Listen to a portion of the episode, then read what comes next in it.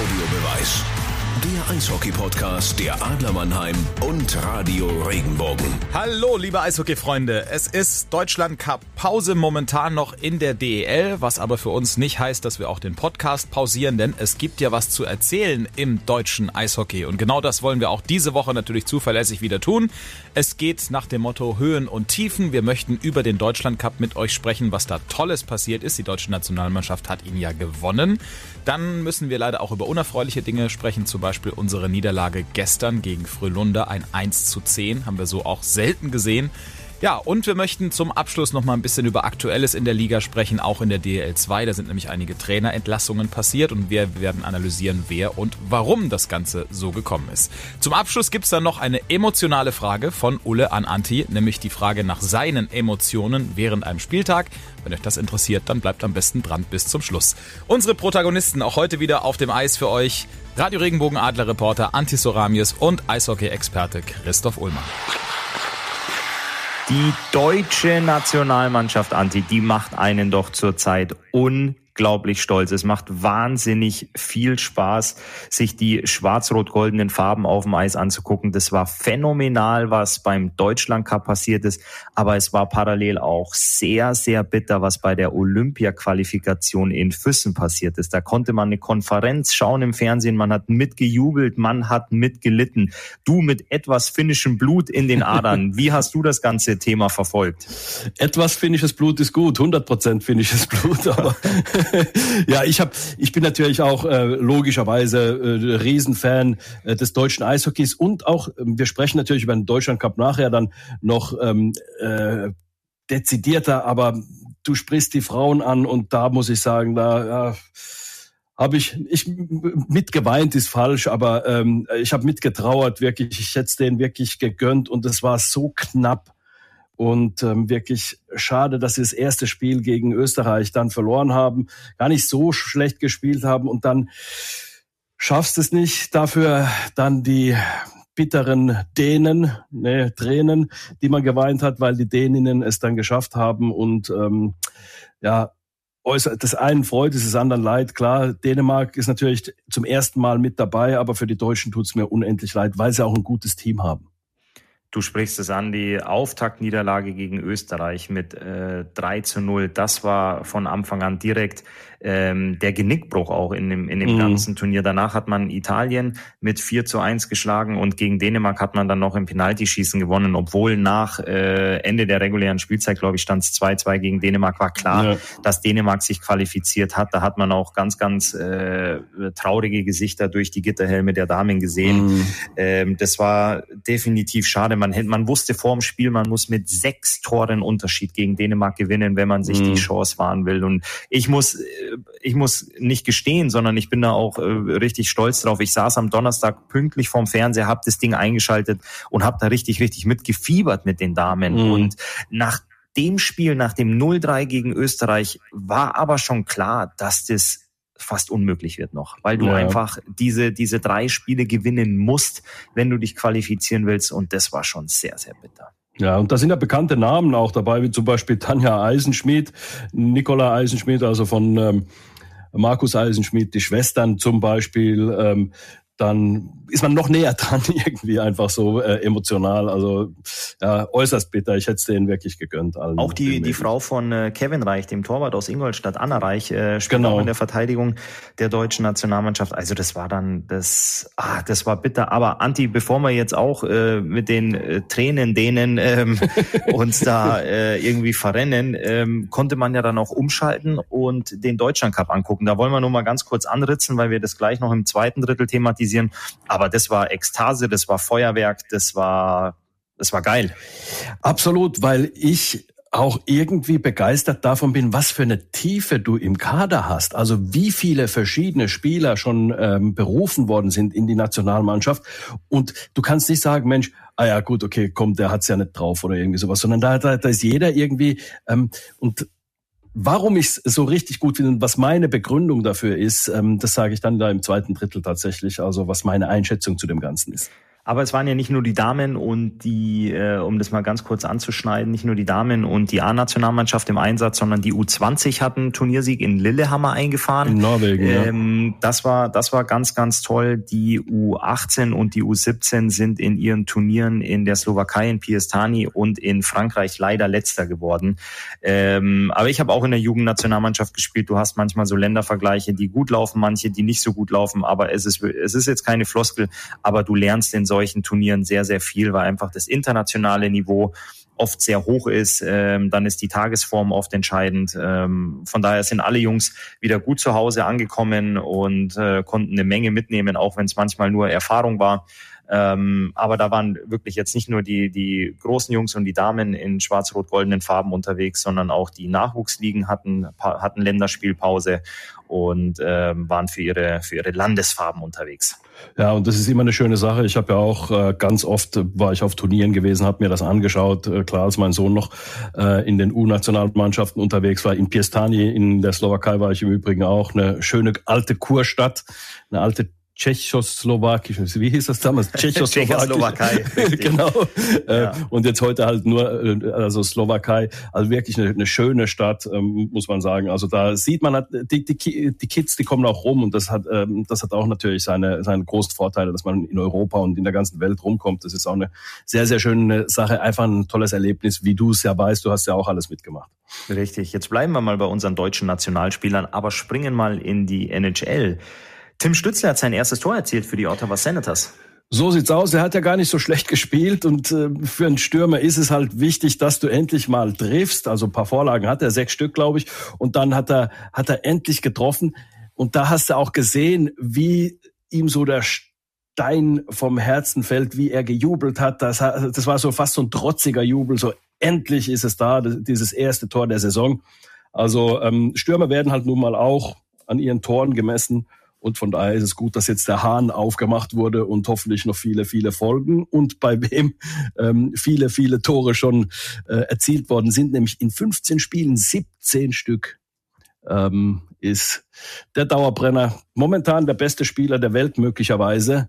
Äh, Leon Dreiseitel mit 33 Punkten in 15 Spielen. Das sind mehr als zwei Punkte pro Spiel die er äh, macht. Also das ist unfassbar. Das erinnert mich fast an seine Zeit, als er noch in Mannheim war, beim, bei den äh, Jugendadlern in der Schüler-Bundesliga. Da hat er einen Schnitt gehabt von fünf, sechs Punkten pro Spiel teilweise. also da ist er noch nicht ganz, aber wenn er dahin kommt, dann, ähm, dann glaube ich, äh, ja, dann wird's außerirdisch. Also er ist momentan unfassbar gut. Das ist schon Wahnsinn, wenn du da sagst, er hat über zwei Punkte pro Spiel. Äh, das haben manche Eishockeyspieler nicht an Wechseln, gell? Das darf man mal, äh, das kann man ja mal wirklich so, so nennen, wie es ist. Äh, wenn du jetzt dann vierte Reihe Spieler bist und dein Coach mm. permanent mit drei Reihen spielst oder du bist der mm. überzählige Verteidiger, dann hast du noch nicht mal so viel Wechsel und der Junge mm. legt die da äh, regelmäßig am, am privaten Punktekonto ab. Also das ist schon bemerkenswert. Was ich auch sehr, sehr bemerkenswert oder toll fand und auch erwähnen möchte, ist als Moritz Seider mit seinen Detroit Red Wings gegen Leon Dreiseitel und die Edmonton Oilers gespielt hat und äh, Mo Seider tatsächlich dieses Duell für sich entscheiden konnte. Die haben die äh, Punkte nach äh, Detroit mitgenommen und Moritz Seider hatte da dann auch sein zweites Saisontor erzielt. Es war ein Empty Netter, aber das ist doch, ich finde sowas total cool, wenn du solche Aushängeschilder hast äh, des deutschen Eishockeys und die ja. dann eben in Nordamerika in der besten Liga der Welt aufeinandertreffen und äh, beide Jungs auch so im Fokus stehen. Also es sind dann nicht diese, ja, die spielen da, die laufen da mit, sondern das sind die richtigen Big Boys in ihrem Team mhm. auch. Also muss ja vorstellen, äh, Moritz Seider in seinem Team, äh, in seinem ersten, in seinem Rookie-Jahr, ja, äh, spielt er über 20 Minuten pro Spiel Eiszeit in der besten Liga der Welt und hat zwei Tore schon äh, erzielt, einige Vorlagen schon gemacht. Also ist wirklich eine absolute Stütze, ist hat die Rolle eines Nummer eins Verteidigers äh, eigentlich im Prinzip von von von seinen Eiszeiten her, von seinen Einsatzzeiten her. Das ist also schon äh, poh. Also was da noch alles kommt, ja, von von Moritz Seider, da bin ich echt gespannt. Das ist richtig und du sprichst es an. Also Stütze, Stützle, Dehnen, Tränen, was wir da alles im Warm hatten und du hast es gesagt, über 20 Minuten Eiszeit. Wir müssen gucken, dass wir nicht über 20 Minuten kommen bei unserem Warm-up. Deswegen ganz, ganz, ganz schnell in die Kabine und dann starten wir raus ins erste Drittel und thematisieren die Adler Mannheim. Die Einlaufzeit ist beendet. Ja, Eröffnungsbully des ersten Drittels. Und ja, da muss ich sagen, ist natürlich äh, bitter, bitter, wenn du auf die Anzeigetafel schaust und plötzlich zwei Stellen benutzt werden müssen und äh, das beim Gegner. Also eine 1 zu 10 Niederlage in der Champions Hockey League. Wenn man das sieht ohne Hintergrund, dann fragt man sich, was war da los? Aber wir wissen natürlich alle, ähm, Verletzte und Corona-Fälle, zehn Stammspieler fehlen. Die Mannschaft spielte mit drei Reihen, fünf äh, davon sogenannte U23-Spieler ähm, von diesen neun äh, Stürmern, die auf dem Eis waren und dann noch, äh, äh, gut, du hattest sieben Verteidiger, aber du hattest dann noch einen Rückkehrer mit Dennis Reul, der äh, lange verletzt war, endlich wieder dabei ist, der noch keine Spielfitness an sich hat. Die brauchst du natürlich nach einer Verletzung, Christoph, das weißt du, dass wenn du verletzt bist, dann brauchst du erst nochmal, ähm, man sagt, fast so lange, wie du verletzt warst, um wieder der Alte zu sein. Also da waren einige Sachen äh, da, wo du sagen musst, Mensch, äh, dass du gegen Frau Lunder verlierst, ist kein Wunder in der Höhe. War vielleicht ein bisschen hoch, muss ich sagen, aber auf der anderen Seite spielt es dann am Ende des Tages keine große Rolle. Du sagst es, spielt am Ende des Tages keine große Rolle. Eine Niederlage ist äh, Niederlage. Zehn ist natürlich schon ein Brett, aber ich glaube, wenn wir das so zusammenfassen, äh, zehn Ausfälle an Stammspielern bei den Adlern, zehn Gegentore, dann kannst du das so ein äh, ja, einfach abrunden, du schnürst die Tüte zu und äh, schmeißt die am besten ganz weit weg mhm. und äh, fokussierst dich auf das nächste Spiel. Man wusste, mit Frölunda hat man ein, ein richtiges Brett, ein ganz, ganz großes Kaliber ähm, für diese, für diese K.O.-Runde und dass du dann so gebeutelt bist und mit so einem dezimierten Kader aufläufst, äh, das ist schon, ja, das ist sehr, sehr schwierig. Also da, da braucht man auch gar nicht drum rumreden, wenn man sich das Line-Up anguckt. Du hast es angesprochen, in der dritten Reihe, eine vierte gab's gar nicht. Ähm, ja. In der dritten Reihe hast du mit Corbinian Holzer und äh, Jumbo hinten die einzigen zwei richtigen Stammspieler der Adler Mannheim mhm. und vorne waren äh, mit Wirt, Klos und Rollinger ähm, mhm. ja drei drei Förderlizenzspieler. Das heißt, du hast ähm, du hast sechs Stürmer gehabt, äh, die die Vollzeit äh, beschäftigt sind. Und wenn ich sehe, wer auf Center gespielt hat, Eisenschmied auf Center 1, Rendulic auf Center 2, mhm. du hast noch nicht mal einen nominellen Center gehabt. Also mhm. dir dir fehlten ja mit äh, mit Schwartz, mit äh, Kremmer, Best. Äh, Best, äh, dir fehlten ja alle Desjardins, Desjardins dir fehlten mhm. ja alle Bully-Spezialisten. Das mhm. heißt, in diesen, in diesen Schlüsselsituationen auch, mhm. das ist oft so, dass du das Anspiel verlierst und dann äh, erstmal den Puck hinterherlaufen musst. Und gegen so eine spielstarke Mannschaft wie Frohlunda ist es natürlich, äh, ist es natürlich nicht einfach. Dann fehlt dir natürlich der, ja, der, ich sag's jetzt mal so, wie es ist, der Kopf der Truppe, der Coach hinter der Bande, mhm. der die Anweisungen gibt und äh, der die, der die Mannschaft auch erreicht äh, mit Pavel Groß, der ist auch nicht da. Ähm, von daher war das von Anfang an sehr, sehr, sehr, sehr schwierig. Genau, also das war sowas wie, äh, du, du hast im Prinzip gewusst, du verlierst das Spiel. Irgendwie hofft man immer auf ein Wunder, ist ja keine Frage. Aber äh, wenn du wenn du sachlich und nüchtern dran gehst, die Frage war, wie hoch und hoffentlich so, dass du es irgendwie ähm, so gestalten kannst, dass, äh, dass es irgendwo noch äh, nicht nach Debakel aussieht. Weil, weißt du, ja, irgendwo in, in diesen Jahresbüchern, in diesen Geschichtsbüchern wird dann stehen, gegen Frolunda 1 zu 10 verloren. Da steht dann nicht in Klammern Coronavirus in der Mannschaft oder sowas, sondern die nachfolgenden Generationen schauen sich das an und sagen, boah, war Frau Lunda stark und die Adler hatten offensichtlich einen schwarzen Tag. Aber es war nicht ein schwarzer Tag leistungsmäßig, sondern es war ein schwarzer Tag einfach von den ganzen Ausfällen. Und ähm, die Trainer sagen ja auch immer so, naja, ich beschäftige mich nicht mit den Ausfällen, sondern ich beschäftige mich nur mit den Spielern, die eben zur Verfügung stehen. Aber in so einer Situation, da musst du äh, ja über die Ausfälle sprechen. Überleg mal, die Mannschaft hätte gegen Frau Lunda gespielt, dann hättest du die, die jetzt momentan zu Hause krank sind beziehungsweise verletzt sind, hättest du sagen können, weißt du was, euch brauchen wir gar nicht, weil äh, wir, wir können ja auch äh, Frau Lunda schlagen mit, mit, mit so einer Rumpftruppe. Also äh, du brauchst ja diese Spieler, sonst wären sie ja überflüssig und, und äh, dass sich das bemerkbar macht, ist doch überhaupt keine Frage. Und von daher ähm, ist es keine Ausrede, es ist nur eine Erklärung, dass du eben keine Chance gegen eine Mannschaft wie Frolunda hast, die wirklich dann auch noch mit der vollen Kapelle anrückt. Also das darf man auch nicht vergessen. Klar, die haben auch den einen oder anderen Ausfall, aber natürlich nicht, nicht so. Die haben, wenn du dir ähm, schon allein Ryan Lash angeguckt hast, der da das äh, Überzahl ähm, an der Halfwall gemacht hat, wie der das gelenkt hat, wie der, also überragend, absolut überragend. Das, das ist wirklich europäische Spitze auf dem Eis gewesen. Man sieht ja auch, dass die Adler anfangs gut mitgespielt haben. Im ersten Drittel lag man 2-1 zurück. Mhm. Ähm, dann gab es im, im zweiten Drittel klar nochmal drei Gegentreffer. Dann bist du 5-1 hinten und im letzten bist du völlig zusammengebrochen. Und das ja. ist einfach dem geschuldet, dass du, ähm, dass du das Tempo einfach über 60 Minuten nicht mitgehen kannst mit äh, mehr oder weniger zweieinhalb Reihen. Das ist, äh, das ist unmöglich. Und du hast es auch kurz angeschnitten vorhin, Dennis Reul. Ähm, super, dass er zurück am Eis ist. ist auch ganz, ganz wichtig für die Mannschaft. Aber es ist wirklich so, dass äh, die Zeit, die du ausgefallen bist, du brauchst nochmal die gleiche Zeit, äh, wenn du zurück am Eis bist, bis du dich wirklich wieder dahingehend sicher gut fühlst und auch vom, vom Leistungsniveau wieder der Alte bist. Also jeder Spieler, der zurück aufs Eis kommt, sagt, ha, da bin ich wieder da, aber es sind einfach kleine Unsicherheiten, ob es das Timing ist, ob es das Vertrauen in den Körper auch ist, das, was wieder zurückkommen muss, einfach die Spielintelligenz, die Spielgeschwindigkeit, auch die Spielkondition, das dauert einfach noch ein bisschen und äh, deswegen, also wirklich super, dass er zurück ist, aber es wird einfach noch eine Weile dauern, bis, bis Dennis ähm, das machen kann, was er auch in den äh, vor der Verletzung absolviert mhm. hat. Und du hast auch die Geschichtsbücher äh, ange, äh, angesprochen, wo dann halt drin steht 10 zu 1 und dahinter wird keine Klammer stehen mit Corona-bedingte Ausfälle. Aber wenn du ja deine eigenen internen Geschichtsbücher schreibst, dann kannst du vielleicht so ja, ja. auch einfach ja, mal hinten runterfallen lassen und du schreibst einfach, du schreibst einfach, dass man die, die Gruppen Gruppenphase souverän absolviert hat und dann in der K.O.-Runde äh, knapp äh, K.O.-Runde gescheitert ist. Richtig. Lass uns ins äh, zweite Drittel gehen. Und da äh, widmen wir uns äh, erfreulichen Sachen. Wir haben es im Warm-up angeschnitten.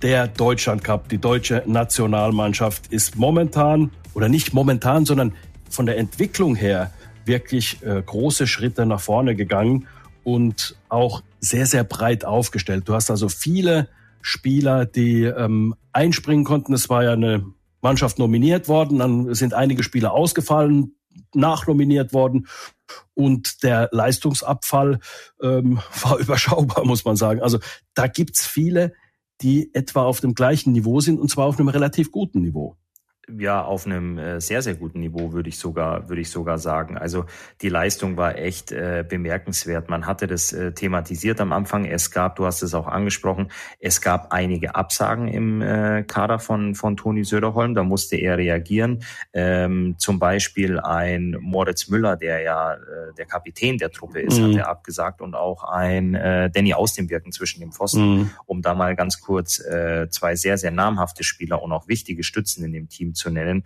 Und da sind aber Jungs eingesprungen, die sich wirklich nahtlos, nahtlos eingefügt haben. Und das ist sehr, sehr bemerkenswert, was äh, Toni Söderholm da mit der Mannschaft gemacht hat und was die auch aufs Eis bringen, wie die da marschieren und was da passiert ist. Also das ist schon sehr, sehr cool.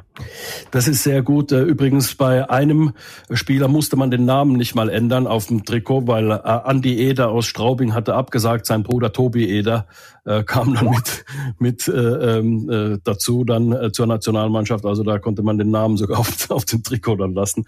Also so unauffällig waren teilweise manche, manche ähm, Wechsel, sagen wir mal, wenn einer abgesagt gesagt hat, kam ein neuer mit dazu, weil die Leistung einfach irgendwie, es gibt keinen großen Leistungsabfall bei den Spielern, das äh, das, das was ich äh, angesprochen habe. Ja, ähm, es ist einfach äh, so, dass die Mannschaft irgendwo wieder so einen Glauben an sich hat und was auch ganz wichtig ist, dass es Rollen im Team gibt. Also es gibt ganz klare Verteilungen der Rollen in den, im Team. Und jeder, der kommt, weiß, ich bekomme eine Rolle zugeschrieben und die muss ich äh, erfüllen und oder ausfüllen. Und ich glaube, das ist wichtig, dass du nicht hinkommst und einfach denkst, so ja, jetzt bin ich hier, jetzt schauen wir mal, was wir machen, sondern es gibt ganz klare Konze äh, ganz klares Konzept und ganz klare ähm, Ansagen des Trainers, was er sich vorstellt und eine überaus gute Kommunikation, was ich höre von den Nationalspielern, dass er sehr, sehr viel kommuniziert, auch im Vorfeld und auch äh, erklärt, Nominierungen erklärt oder Nicht-Nominierungen erklärt. Zum Beispiel eben, wir hatten es ja in der letzten Folge auch gesagt, also Top-Spieler, die ohnehin dabei sind, werden äh, möglicherweise geschont bekommen, ein bisschen, äh, bisschen frei auch die Planung geht ja gegen, äh, in Richtung Olympia und nicht Deutschland Cup war ja jetzt nicht das wichtigste Turnier in dieser Saison, sondern ein Vorbereitungsturnier für die Olympischen Spiele, da fokussiert sich alles drauf. Und da werden wir natürlich eine andere Mannschaft sehen. Teilweise werden da Spieler dabei sein, aber teilweise auch äh, welche, die jetzt geschont worden sind. Also ich finde, das Konzept Nationalmannschaft ist durchaus sinnvoll und durchdacht und schlüssig in sich. Auf jeden Fall. Du hast es angesprochen. Für mich ein ganz, ganz wichtiges Wort, das du genannt hast, ist Toni Söderholm kommuniziert. Ähm, ich habe in meiner langen Profilaufbahn und Karriere Leute oder Coaches erlebt in verantwortungsvollen Rollen, die nicht kommunizieren, die eine, eine Closed Door Policy führen, also wo das Trainerbüro immer zu ist, äh, wo keine offene Tür für die, für die Spieler und auch für die Kommunikation herrscht. Du weißt oft nicht, woran du bist. Du weißt oft nicht, warum du nicht spielst. Es hängt einfach ein Line-up in der Kabine und der, der draufsteht, spielt und der, der nicht draufsteht, spielt nicht. Und du kriegst als Spieler keine Begründung. Du hast kein Gespräch. Du kannst nicht mal nachfragen das finde ich ist sehr sehr schwierig als Spieler, weil du weißt ja auch, wenn du äh, wenn du wenn du ein klar denkender Mensch bist, dass du vielleicht am besagten Tag nicht spielst, aber der Trainer dich vielleicht in einer Woche oder in zwei Wochen braucht und du dann ja und er dann von dir ja auch möchte, dass du den Schuss blockst oder den Check nimmst, um die um die Scheibe rauszubringen. Deswegen bin ich immer ein Freund von Trainern gewesen, wo die Tür immer offen stand, wo man rein konnte, ähm, sich mal unterhalten, mal austauschen konnte, auch über Situationen sprechen konnte und der dich dann auch mal zur Seite genommen hat und dir dann mal erklärt hat, warum du die letzten fünf Minuten nicht mehr gespielt hast oder vielleicht auch das letzte Drittel oder der dir dann auch gesagt hat, pass mal auf, das hast du gestern sehr, sehr gut gemacht und darauf können wir aufbauen. Und eine gesunde und gute Kommunikation, die dem Team hilft, die sehr, sehr förderlich ist. Da fallen natürlich in der Sportkabine auch mal harte Worte, dass du mal einen Scheißdreck gespielt hast oder eine dumme Entscheidung getroffen hast. Das ist völlig normal. Aber solange eine Kommunikation herrscht, ist das sehr, sehr positiv. Und Toni Söderholm macht dies. Du hast es angesprochen. Jungs werden kontaktiert, angerufen oder ähm, getroffen. Denen wird dann gesagt, du bist für den Deutschland Cup nicht dabei, weil ich dich zum Beispiel für Olympia brauche oder weil dein aktueller Stand nicht gut genug ist. Und um mhm. da jetzt mal wirklich eine Personalie rauszupicken, ähm, die es dann natürlich auch einfach ist zu thematisieren, ist ein Danny aus. Dem Birken sagt ab. Alle wissen, was Danny aus dem Birken für eine Position spielt und was seine Aufgabe ist nämlich den Puck halten. Und ein Andi Jennike, der in meinen Augen unglaubliches Eishockey in Iserlohn spielt, mhm. wird nachnominiert. Und dann mhm. ist es auch nicht, dass Andi Jennecke anreist und sagt, so eine Scheiße, jetzt muss ich dahin, ich bin doch sowieso nicht dabei, ich bin nur der Notnagel. Nein, mhm. der Junge kommt und liefert ein brutales Eishockeyspiel ab. Mhm. Gewinnt mit dem DEB-Team, hat ganz, ganz großen Anteil daran, ähm, dass er, dass er, ich glaube, das Auftaktspiel gegen Russland war es, äh, mhm. wenn mich nicht alles täuscht. Und das ist aber der Kommunikation von Toni Söderholm geschuldet. Ist nicht, dass man sagt, ja, der Jennike, der ist stolz, dass er das DEB-Trikot tragen darf. Nein, der wird zur Seite genommen und dann wird gesagt, Andi, geil, dass du da bist, super, dass du dir die Zeit genommen hast, von Iserlohn nach Krefeld rüberzukommen und wir brauchen dich hier heute. Du bist nicht die Nummer eins im DEB-Team. Das weiß er, weil du einfach Jungs wie einen Grubauer, wie einen Aus dem Birken, einen Brückmann vor dir hast. Aber das kommuniziere ich offen mit ihm und sag ihm trotzdem, geil, dass du da bist und du hast eine super Möglichkeit, heute bei einem tollen Deutschland Cup mitzuwirken und hau dich rein und wir brauchen dich. Und das motiviert einen Spieler. Und dann liefert der so ein Spiel ab. Und das ist das auch, was du gesagt hast. Die Jungs kriegen Rollen zugeteilt, die sie dann erfüllen. Und das ist geil, weil da einfach wirklich die Puzzleteile am Ende zusammenpassen. Jeder akzeptiert seine Rolle und die Mannschaft kann am Ende Erfolg haben und so einer wie du und so einer wie ich sitzen dann zu Hause und haben mega Spaß an der ganzen Sache. Genau so sieht's aus. Und das ist nicht mehr, äh, jetzt holen wir die und die Spieler, gucken ähm, und, und auf geht's, sondern es ist wirklich konzeptionell durchdacht und das ist, äh, das ist das wirklich große Erfolgsrezept der deutschen Mannschaft, der ich auch bei Olympia dann, kommt natürlich drauf an, auf Verletzungen und so weiter, aber einiges zutraue. Also da freuen wir uns ja beide jetzt schon mega drauf. Definitiv. Definitiv, auf jeden Fall. Also das ist, das ist echt cool, weil du kriegst ja noch ein paar Kaliber dazu aus Nordamerika. Und ähm, ich hoffe, dass diese Jungs dann auch ihre Rolle im Team kennen, nämlich dass sie das Team tragen sollen und zum Sieg führen sollen. Ja. Und äh, dann können wir da, können wir da auf jeden Fall sehr, sehr viel Spaß haben. Und man kann ja wirklich, man muss ja nicht mehr die Hände vorm Gesicht zusammenschlagen, wie es noch in der Zeit war, ähm, ich hätte jetzt fast gesagt, wo ein Ullmann beim DB gespielt hat oder nein, aber das geht ja seit, das geht ja seit Jahren bergauf und es macht ja, ja richtig Spaß. Ja. Äh, letztens hat ja auch, äh, ging das ja durch die sozialen Medien, die deutsche Nationalmannschaft ist auf Platz fünf der Eishockey-Weltrangliste, ja. so gut wie noch nie. Also das muss man sich, das, das muss man sich erstmal auf der Zunge zergehen lassen. Und ich weiß auch, früher hat man immer, auch als ich angefangen habe beim DEB, du hast immer gegen die Schweiz verloren. Es waren immer knappe Spiele, 2-0, 2-1, 3-2, 1-0 aber du hast immer am Ende verloren gegen die Schweiz. Die waren dir läuferisch überlegen. Und mhm. jetzt, du weißt, du spielst gegen die Schweiz und du brauchst dich doch nicht verstecken. Du weißt, du kannst die Jungs schlagen und du schlägst die mittlerweile in der Regelmäßigkeit und das ist doch. Und cool. zu null auch noch jetzt beim Deutschland Cup, also ja. 3 zu null. Also, also das ist ja, absolut. Das Einzige, was ich sagen muss, was mich enttäuscht hat am äh, Deutschland Cup, ist, die Zuschauerzahlen an den Fernsehern zu Hause waren sehr gut, aber Fans in der Arena, ja, 1500, 2500, das ist 1000, schon beim Auftaktspiel waren glaube ich 1000, ja, Russland, ähm, ja. Also das ist das ist bitter, aber äh, sagen wir einfach mal so, es ist wohl Corona geschuldet und hoffen wir, dass es dann nächstes Jahr, wenn der ganze Spuk mit Corona vorbei ist, hoffentlich, dann bewerten wir es neu. Aber äh, ich hoffe, dass es nur daran liegt und nicht daran, dass, dass äh, sich Fans abgewendet haben vom Eishockeysport in den letzten anderthalb Jahren. Ähm, das äh, würde mich sehr, sehr äh, traurig stimmen. Ähm, also ich gehe mal davon aus, dass es einfach an Corona lag. Aber es ist schon enttäuschend, wenn du da ins Rund reinguckst. Definitiv. Und wenn man, wenn man äh, jetzt so ein bisschen äh, suffisant bemerken darf, ich glaube, in den Karnevalshochburgen, die direkt äh, an Krefeld grenzen, gab es äh, an besagtem Tag äh, Eröffnungsspiel gegen Russland, das ja äh, kalendarisch der 11.11. .11. war, mhm. glaube ich. An den Tagen war Corona ausgesetzt. da war nämlich die, da war nämlich der Teufel los in, in mhm. den, äh, ja, in den Feierregionen. Und leider haben echt sehr, sehr wenig Leute den Weg ins, ins Stadion gefunden. Aber ich gebe dir recht, ähm, das, was die deutsche Mannschaft da unten am Eis gemacht hat, das kann ja nur dazu animieren und aufrufen, dass die Leute wieder ins Stadion kommen und äh, das, das Team dann lautstark auch vor Ort und live unterstützen. Und äh, da haben sie die Werbetrommel ordentlich gerührt. Dann geht's jetzt ins letzte Drittel und da muss man sagen, es hat zwei erwischt, Christoph. Ja, die haben äh, sicherlich keine Lust und Laune gehabt, den 11.11. .11. ausgiebig zu feiern. Und zwar sprechen wir äh, ja von zwei Trainerstühlen, die äh, ordentlich gewackelt haben und ähm, wo es jetzt zugeschlagen hat. Genau, einmal DL2. Da gab's die Entlassung.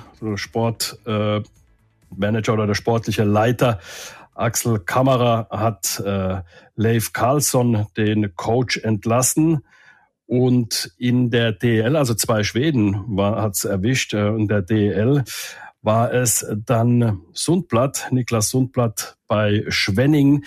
Und da sind wir beide, glaube ich, äh, verwundert, dass es in Schwenning tatsächlich so gelaufen ist, weil als Coach halt ich zumindest und äh, so wie du in einigen Folgen, als wir über Schwenningen gesprochen haben, auch äh, gesagt hast und wie ich dich verstanden habe, hältst du auch was äh, von Sundblatt. Also irgendwie hat das nicht gepasst in Schwenningen mit Sundblatt. Also irgendwas war da, das da nicht gepasst hat. Ähm, ich habe es nicht ganz ausmachen können. Ja, es war auf jeden Fall der Wurm drin. Das wissen wir beide, ähm, dass die die Mannschaft einfach aktuell äh, nicht gut spielt und man äh, hatte ja unterwegs auch schon mit Chris Hamilton einen Mentaltrainer verpflichtet, ähm, den wir auch schon mal thematisiert hatten. Und ähm, ja, es funkte aber einfach nicht. Also da war das, das wirkte doch dann am Ende alles sehr, sehr blutleer und, und lahm in Schwenningen. Und da hat man jetzt äh, die Reißleine gezogen. Wir beide waren uns einig, dass wir eigentlich von einem äh, Playoff-Kandidaten sprechen mit, den, mit dem Team am Neckar.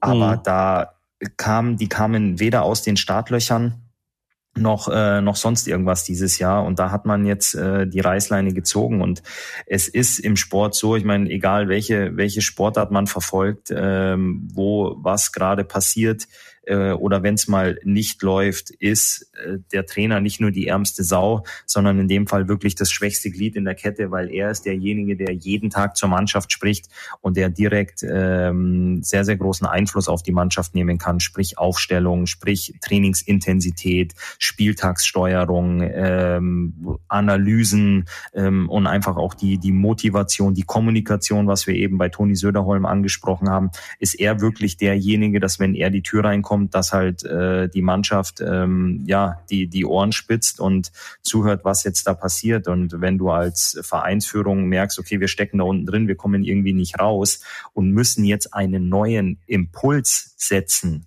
dann ist es halt oft so, dass du sagst, okay, wir trennen uns vom Trainer und versuchen dadurch frischen und neuen Wind reinzubringen. Allerdings, Anti, jetzt kannst du sagen, ganz so frisch und ganz so neu ist der Wind dann gar nicht in Schwenningen, der da die Tür reinbläst, sondern?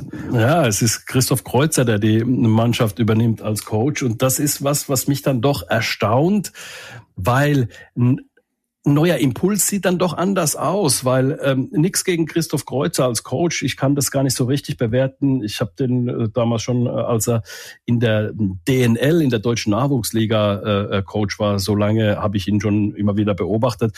Ähm, hat er dann auch in der äh, bei der DEG in der DEL dann auch gecoacht. Also äh, ich traue es ihm schon zu, sein Fachwissen und, und, und das alles. Aber irgendwie, du hast von einem Impuls gesprochen und ein Impuls ist für mich immer im Prinzip was, was von außen kommen sollte. Äh, es gibt natürlich auch Situationen, finanzielle Zwänge, klar, aber wenn du wirklich einen Impuls haben möchtest für die Mannschaft, dann äh, sollte es wirklich jemand sein, weiß, der von außen kommt und so einen Restart ermöglicht. Weil es ist doch immer noch so, Christoph Kreuzer hat sich jedes Spiel angeschaut, hat seine vorgefertigten Meinungen über, über Spieler schon. Das heißt also, kein Spieler kann sich jetzt nochmal ähm, sagen, Mensch, ich leg noch mal los, die Saison war beschissen von mir, ich habe noch nicht so mein, mein Spiel gefunden, jetzt drücke ich auf Reset und fange noch mal an.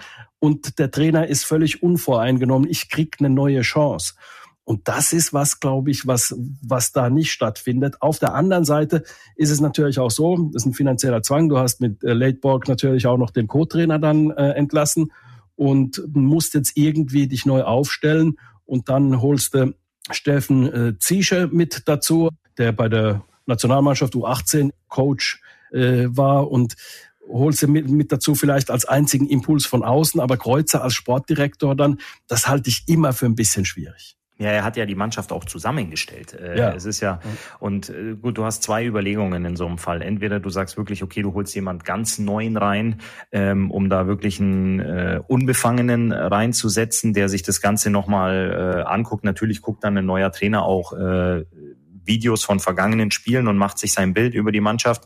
Ähm, es ist dann oft so, dass die Jungs wirklich zwei, drei Tage brauchen, neue Trainer, ganz, ganz viel Videos schauen, um dann wissen, was für Spielertypen habe ich, was kann mein Verteidiger links, was kann mein Verteidiger auf der rechten Seite, wie äh, gut sind meine Stürmer, wie gut laufen sie? Schlittschuh, was setzen sie um, was machen sie, was können sie. Und wenn du da aber jemanden reinholst, der ganz, ganz neu in der Liga ist, der kennt sich ja überhaupt nicht aus, der kennt mhm. das Eishockey in der DEL nicht, ähm, der kennt die Gegebenheiten vor, vor Ort nicht, ähm, der weiß einfach viele Sachen nicht. Deswegen ist es oft ähm, oder geht die Überlegung oft dahin, wir holen jemand von außen, der A, vielleicht die Liga kennt, oder mhm. ich suche eine interne Lösung. Ähm, dem musst du nicht erklären, ähm, wo der, wo der äh, Kabinenschlüssel hängt, wo die Kabine überhaupt ist, ähm, wo der Weg zur, zum VIP-Raum oder zur Pressekonferenz ist und so weiter. Und ähm, ja, dann war es jetzt eben so, Christoph Kreuzer hat natürlich ähm, Erfahrung als Coach hat ja auch äh, zuletzt die Mannschaft in Bad Nauheim in der DL2 gecoacht, war ja auch schon Cheftrainer der Düsseldorfer EG.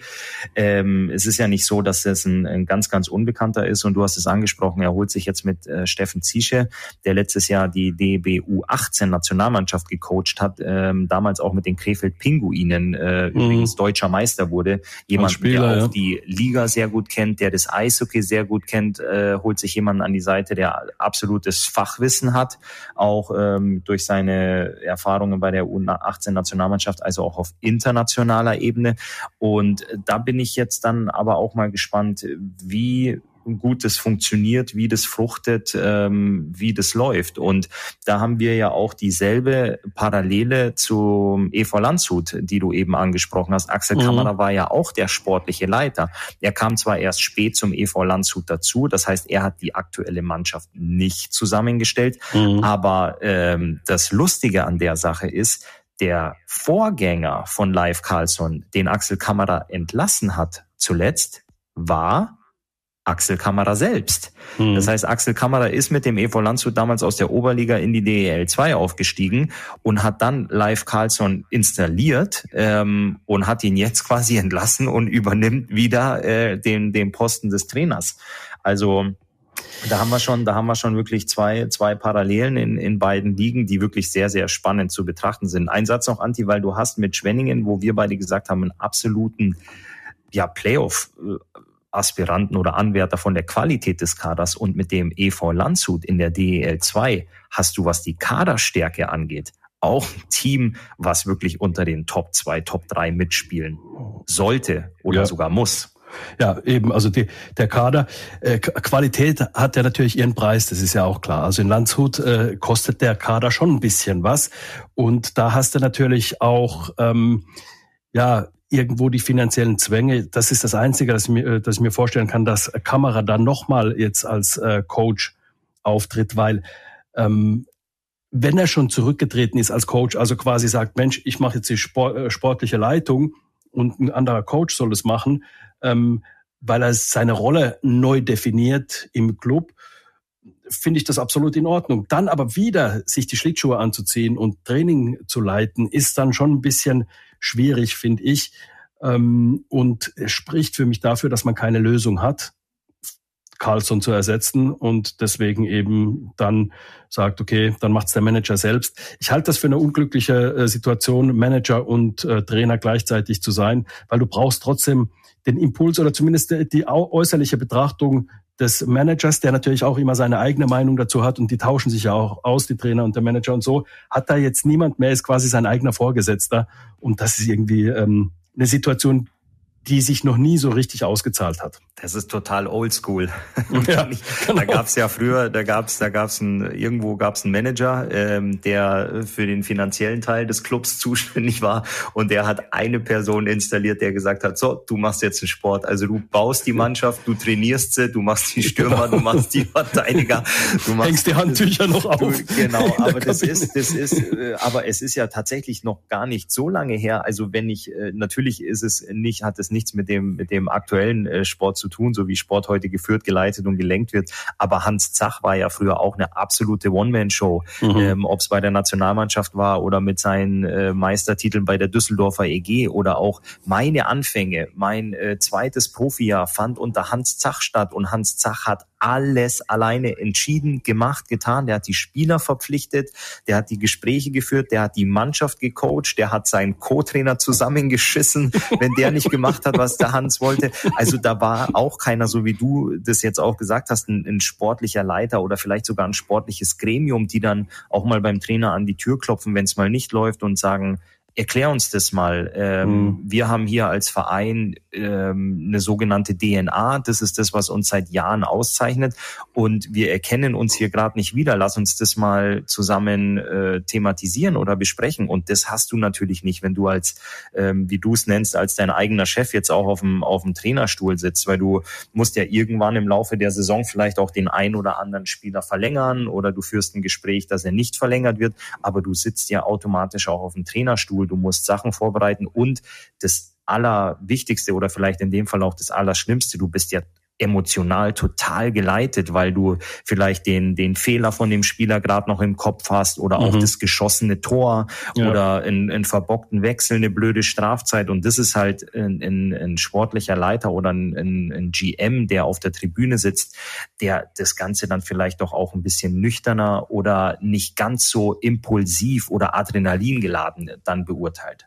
Genau. Das ist das ist exakt der Punkt. Da geht es gar nicht um sportliche Kompetenz oder irgendwie sowas, sondern einfach deine Rolle am Spieltag ist eine ganz andere. Der Manager schaut sich das genau an und analysiert auch die Arbeit des Coaches dabei und fragt dann anschließend, warum hast du so entschieden? Wie, was war da dein Denkprozess hinter der Entscheidung? Meinst du nicht, wir hätten vielleicht da ein bisschen Spielraum, äh, das äh, Powerplay zu verbessern und, und, und? Also äh, solche Überlegungen, die man natürlich im Austausch, äh, die, die, die sehr wichtig sind im Austausch. Aber wenn du, wenn du niemanden hast, der dir diese Impulse, und da sind wir wieder beim Wort Impulse äh, sind, geben kann, weil du selbst der Manager bist, ist es äh, schon, schon äh, sehr, sehr schwierig. Also ähm, ich wünsche den beiden Clubs äh, Glück. Äh, Landshut ist ein, ist ein traditioneller Standort äh, in der deutschen Eishockey-Landschaft und äh, deswegen wünsche ich denen auch, dass sie mittelfristig dann auch Erfolg haben oder kurzfristig meinetwegen und mittelfristig dann auch irgendwo ihre Ziele dann erreichen. Und genauso den Schwenningern wünsche ich, dass sie da unten rauskommen. Also einfach aus dem Grund, weil Schwenningen gezeigt hat, auch der Standort, äh, die, die Arena ist, äh, das, das neue Stadion ist wirklich schön geworden. Und ähm, Schwenningen gehört, finde ich, dazu. Ich fand das eine grausame Zeit eigentlich, als Schwenningen äh, lange aus der DL draußen war. Äh, zehn Jahre waren das, glaube ich. Und ähm, bin echt froh, dass sie wieder da sind und ich hoffe, dass sie sich da irgendwie etablieren unter die, ja, sagen wir mal, unter das Top erste, zweite Drittel in, in, in der Liga. Also so, ähm, was weiß ich, um Platz zehn rum, dass sie sich da dann äh, etablieren können. Definitiv, äh, da, da bin ich voll bei dir. Aber jetzt, äh, Anti, Gott sei Dank sitzen wir nicht am Trainerstuhl. Ich wollte gerade sagen, wir müssen hier runter, bevor der, anfängt wackeln. zu wackeln. Aber dann hauen wir mal ganz schnell ab in die Kabine, bevor wir nochmal rausgehen in unser Eins gegen Eins.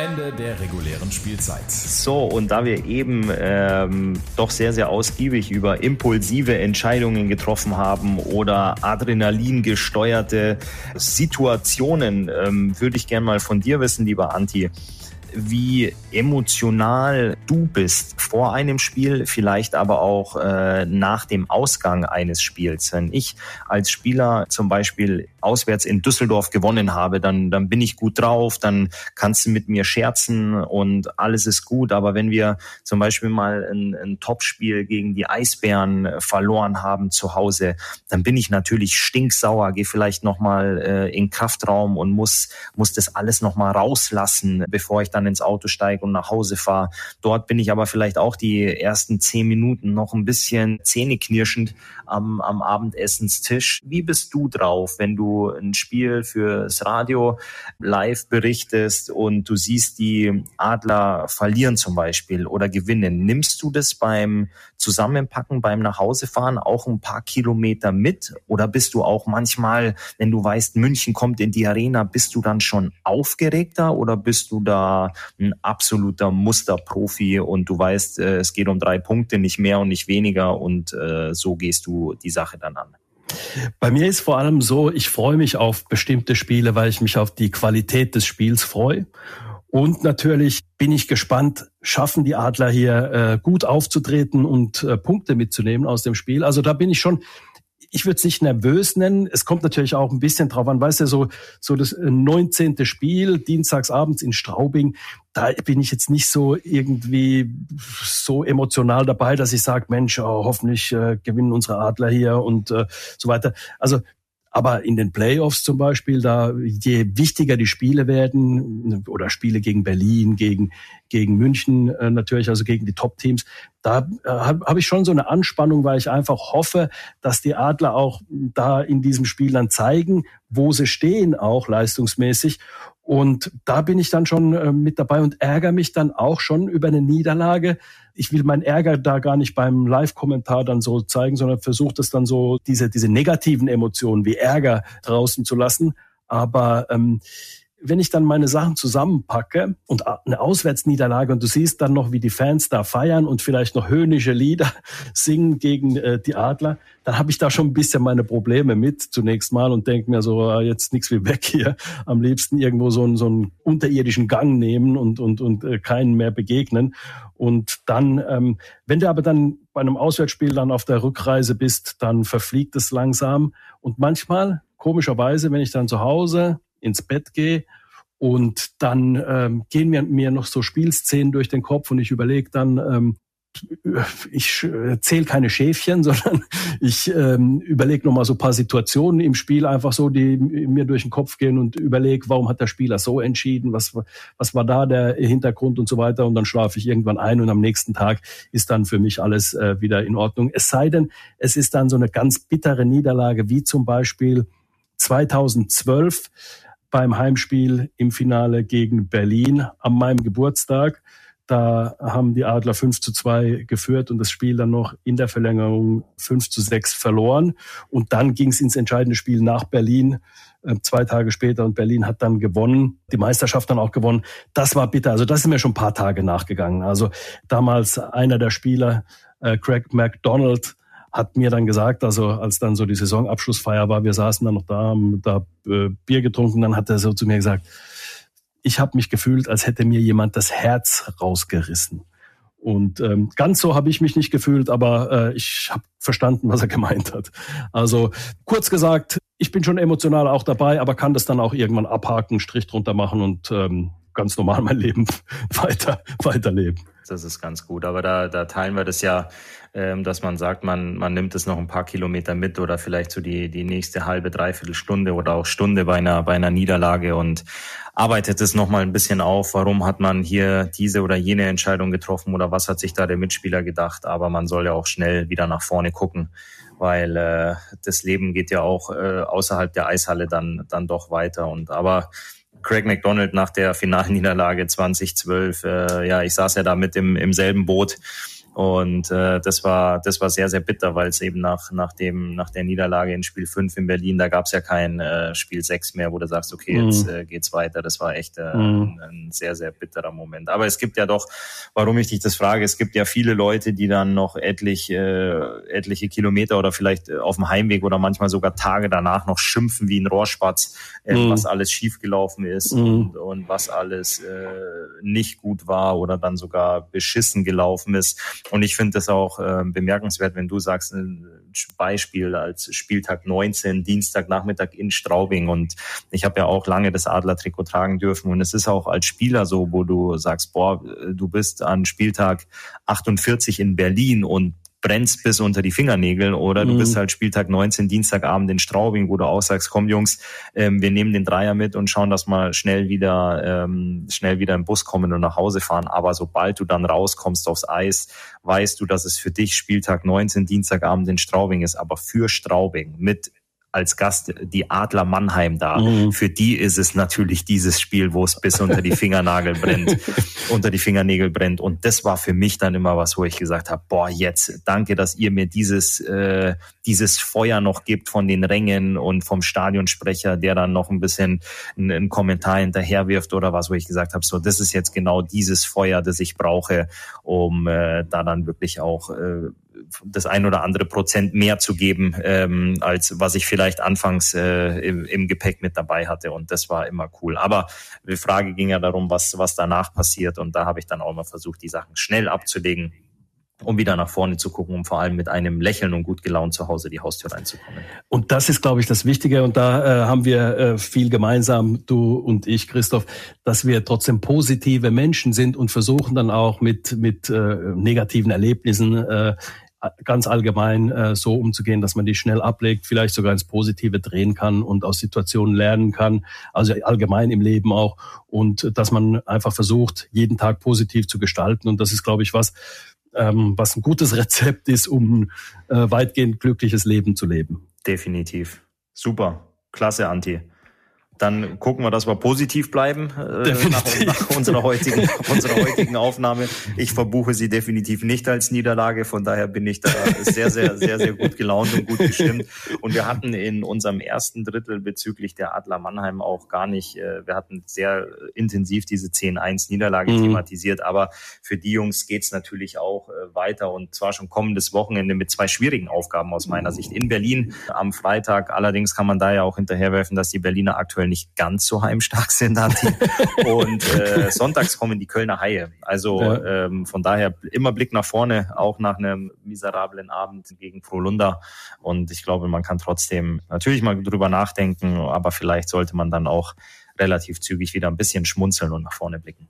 So sieht's aus. So sehe ich es auch. Und äh, ich freue mich auf die Spiele in Berlin und äh, zu Hause gegen Köln. Das sind wie du es gesagt hast, Prüfsteine, wo äh, geht's weiter mit der Reise. Und man hat ein Punktepolster, das darf man auch nicht vergessen. Also so dramatisch ist es dann doch nicht, dass dir so viele Spieler fehlen, weil du hast ein Punktepolster, was natürlich möglicherweise schmilzt. Also gegen Berlin kannst du ja trotzdem gewinnen und, und, und gegen Köln. Und vielleicht kommt ja der eine oder andere Spieler zurück. Also von daher, wie es unsere Art ist, sind wir positiv. positiv gestimmt und gedanklich, hoffentlich nicht auf den corona Wollte ich gerade noch sagen. Also positiv ist ja zurzeit vielleicht nicht unbedingt, ähm, kann ja auch negativ das Positive äh, sein. Also deswegen, ähm, also genau, nicht auf irgendwelchen Tests, sondern die allgemeine Tendenz. Richtig. Also in dem Sinne, Anti, bleib positiv. Bis ganz bald. Bis dann. Ja, und da kann auch ich relativ wenig nur hinzufügen. genau das bleibt uns auch zu wünschen. Wir freuen uns jetzt darauf, dass es weitergeht in der Liga am kommenden Wochenende. Ihr seid hoffentlich mit dabei. Vor allem am Sonntag, wenn wir zu Hause in der SAP Arena gegen die Kölner Haie antreten. Bis dahin wünschen wir euch noch eine schöne Restwoche und freuen uns natürlich, wenn ihr diesen Podcast abonniert und uns gerne auch auf Social Media ein paar Kommentare oder Nachrichten hinterlasst, falls euch irgendwas besonders interessiert oder wir eurer Meinung nach was vergessen haben, über was wir dringend mal sprechen sollten. Bis dahin, wir freuen uns auf die nächste Woche und die nächste Ausgabe vom Audiobeweis, dem Eishockey-Podcast der Adler Mannheim und Radio Regenbogen. Macht's gut!